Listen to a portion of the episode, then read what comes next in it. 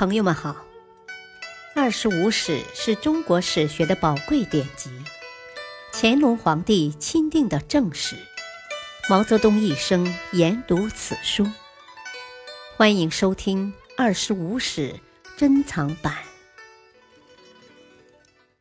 第七部《宋书》传记第四：刘义康、刘少。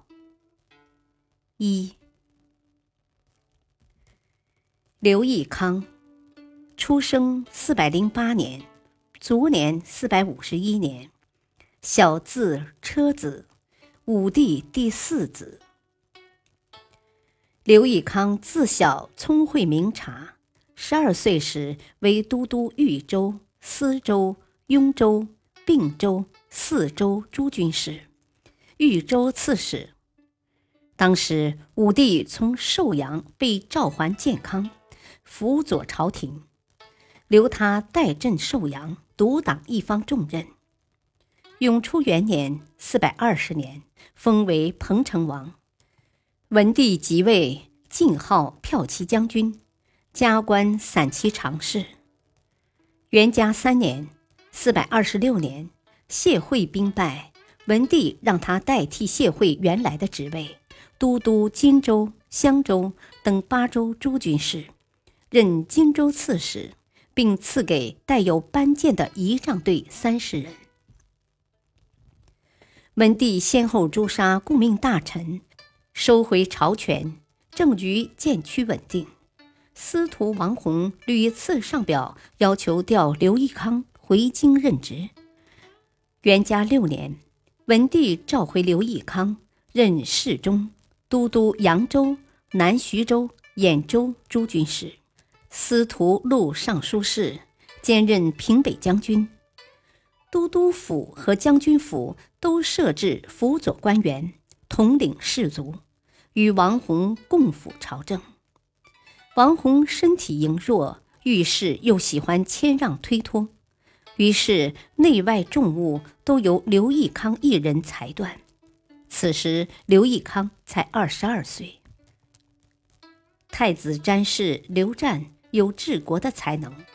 以前，刘义康在豫州时，刘湛为长史，刘义康对他特别信赖，凡是平治人物、办理事务，无不咨询于他。有这样的人辅助，刘义康在地方上甚有志气。元嘉九年。王弘死，刘义康又兼领扬州刺史。是年，因母亲彭城太妃去世，刘义康居丧，解除侍中职位，即守孝期满，仍加侍中官职，又兼任太子太傅。刘义康喜好执事，平时一心一意地扑在文书案卷上，督察甄别是非也较为恰当。文帝对他非常欣赏，凡他上奏的事，无不应允。同时，将地方官的录用也委托刘义康办理。于是，朝廷内外的人不断的聚集在刘义康的周围。每天早上，官府门外经常停着几百辆车，即使官位卑微，刘义康亦欣然接待。他的记忆力特别的好。无论什么事，听说一遍就能记住；偶尔面见一人，也不会忘记对方的姓名。对于这一点，刘义康颇为自得，常常在盛大宴席上标举人和事，以显示自己的聪明。凡朝中人士有才干的，都引进自己的府中；没有特殊才干或违背自己旨意的，就转为朝廷官吏。所以，他的门下都对他非常忠心，不敢对他有所欺骗或做辜负他的事。刘义康对文帝是有感情的，文帝体弱，卧病多年，不能动脑，每当有所思考，便觉得浑身撕裂般的疼痛，时常处于危堵之中。每当此时，刘义康尽心侍奉。文帝的汤药饮食都由他亲口尝过，他甚至几个夜晚不睡觉，整天不脱衣服，一直守候在文帝身旁。对刘义康所做的一切，文帝充满感激。